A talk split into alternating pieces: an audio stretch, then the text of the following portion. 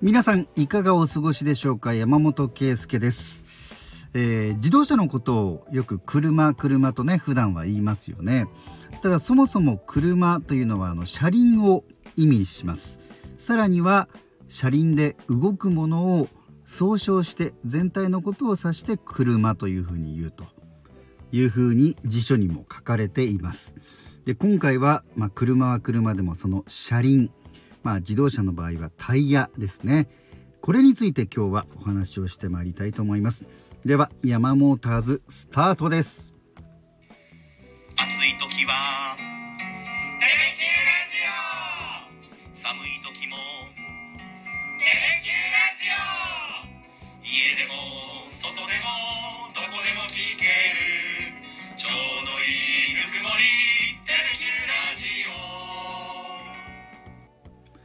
タイヤにはあの横にいっぱい文字や数字が記されていますよね。まあ、ここにはメーカーと、まあ、ブランド名、えー、それからタイヤのサイズですね。数字がいっぱいありますけれども。さらには製造番号。でそのタイヤのサイズだけではなくてタイヤの性能を表す記号とかこういったものがたくさん書かれているんですけれども私は子供の頃からそれを見るのが好きでまあねあのいろいろこう数字の違いだったりとかあとブランド名とかのそのデザインとかねロゴのデザインとかそういうのを見るのが好きでしたね。あとまあ子供の頃で言うとこれはまああるあるですけれどもあの隣の車線を走る車のねホイールがこう回転のスピードによっては止まっているように見えたりとかあと後ろに回っているように見えたりとかしますよね。あれにやっぱり子供の頃目を奪われましたよね。で時は流れて高校生ぐらいの時に、まあ、あるあの車専門番組でレーサーの方がタイヤははがき1枚分ぐらいの面積だけが地面に接しているついているとつまりその4本のタイヤでいうとはがき4枚分だけしか、えー、車は地面に接していない。そのわずかそのはがき4枚分の面積だけで車を支えていると。なのでそこをしっかり設置させることが大事だと。つまりですね、えー、まあうまく車を走らせる綺麗に速く走らせるためにはこう重心をねそこに重みをかけたりとかする必要が、まあ、いろんなシチュエーションであるわけなんですよね。その、まあ、重心のかけ方とかそういったものを考えた走り方が大事だよということでそのレーサーの方はそのはがき1枚分タイヤは1本あたりはがき1枚分しか地面に接していないとそのことを意識するのが大事だというふうな話をされていて私は高校生ながらなるほどというふうに思って常にではありませんけれども免許を取って以来そのはがき1枚分というのをちょっと意識して運転をしております。でそもそもタイヤっていうのはどういう歴史があるのかなと思ってちょっと調べてみました。その中でえ今回はですね一般社団法人日本自動車タイヤ協会のホームページを、えー、参考にさせていただきます。ちょっと一部ね引用したいと思います。でこの日本自動車タイヤ協会のホームページのタイヤの歴史というところがねなかなか始まり方が面白いんですね。中国4000年の歴史という言葉があるがタイヤの歴史はそれをさらに1,000年も上回る5,000年の歴史を持っている。というふうな書き出しなんですね。で世界で最も古い陸上の輸送手段はソリだったということなんですね。でそのソリの下に車輪をつけたのが紀元前3000年チグリス・ユーフラテス川の河口のエリア現在のイラクの辺りですねそこのシュメール人だったそうなんですでその最初の車輪まあタイヤというよりも中のホイールの方に近いですけれども、え、車輪は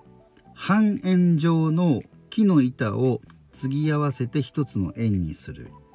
まあ、酒樽の蓋のようなものにして、まあ、真ん中に棒が通るようにしてそれでそれを2つね2つなり4つなり継ぎ合わせてつなぎ合わせて、えー、作ったもの。それが、車輪の始まりだったということなんですね。しかもその車輪の外周外側にぐりぐるっとその地面に接する部分に動物の皮をかぶせて銅の釘で固定していたというようなことなんですね。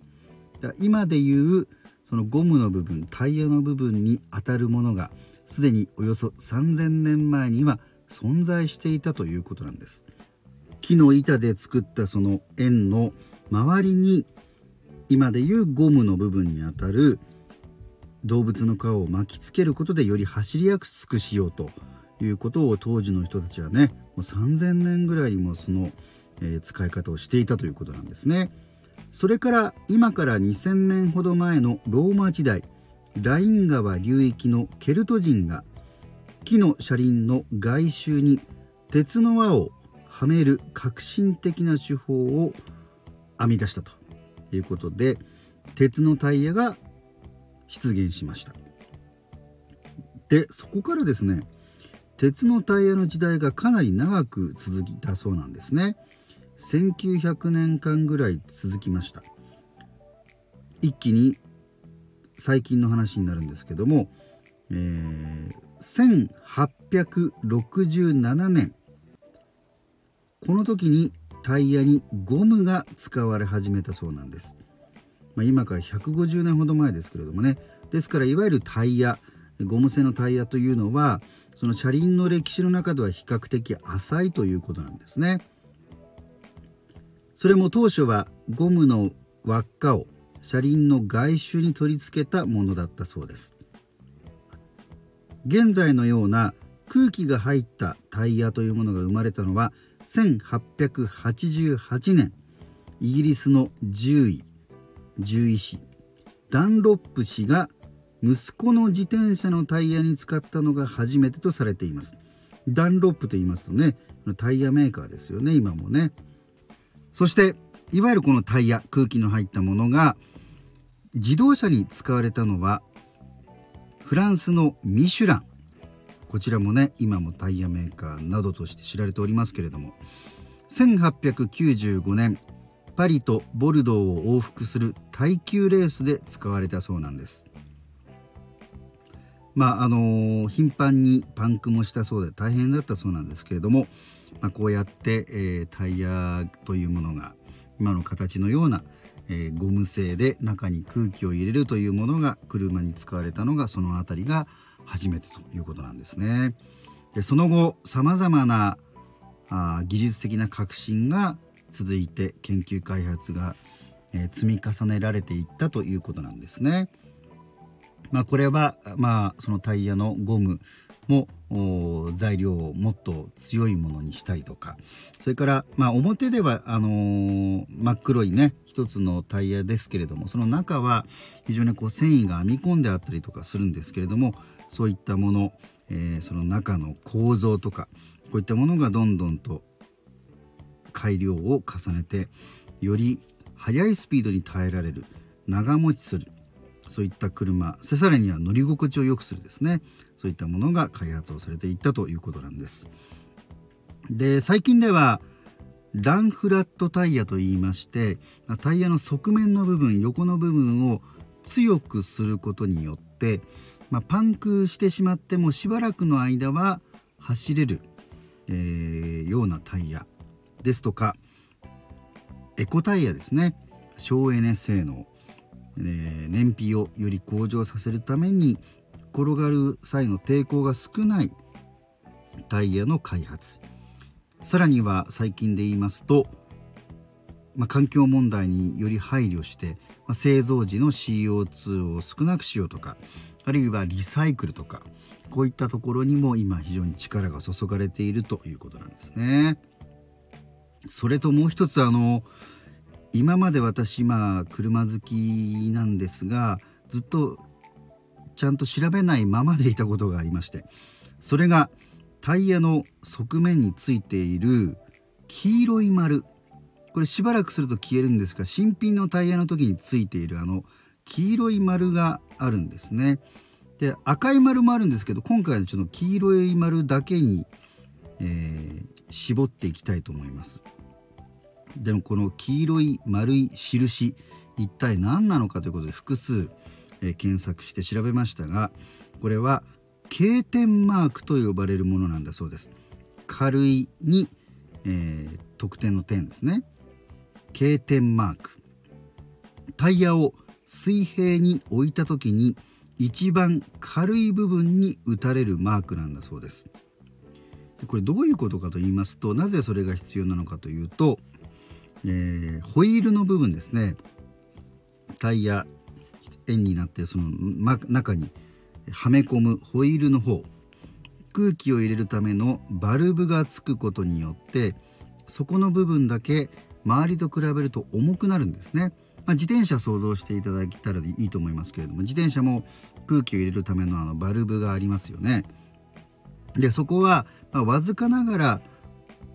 一周ぐるっと回る円の中でそれがついているがために重くなるわけなんですね。でその重さのバランスを取るためにタイヤの中でちょっと軽く作られている部分とホイールのバルブがついている重い部分を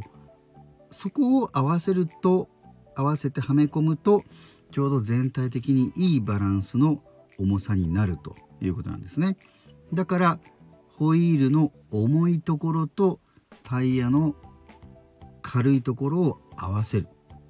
そのタイヤはここが一番軽く作ってありますよということが分かるようにこの黄色いマークをつけていると。いうことなんですね。これ知らなかったですね。あのなんか検査済みみたいなそれぐらいのことなのかなと思ったんですがそういった狙いがあるそうです。ただこういったマークは全てのタイヤに、えー、ついているわけではないそうです。メーカーによってはそれをつけていないところもあるそうなんで、まあ、これがついていないから問題だということでは一切ないということだそうです。さあ今回は、まあ、自動車の走る上での基本中の基本、まあ、大きな役割を持っているタイヤについてちょっと歴史と疑問を解いてみました。ではまた次回。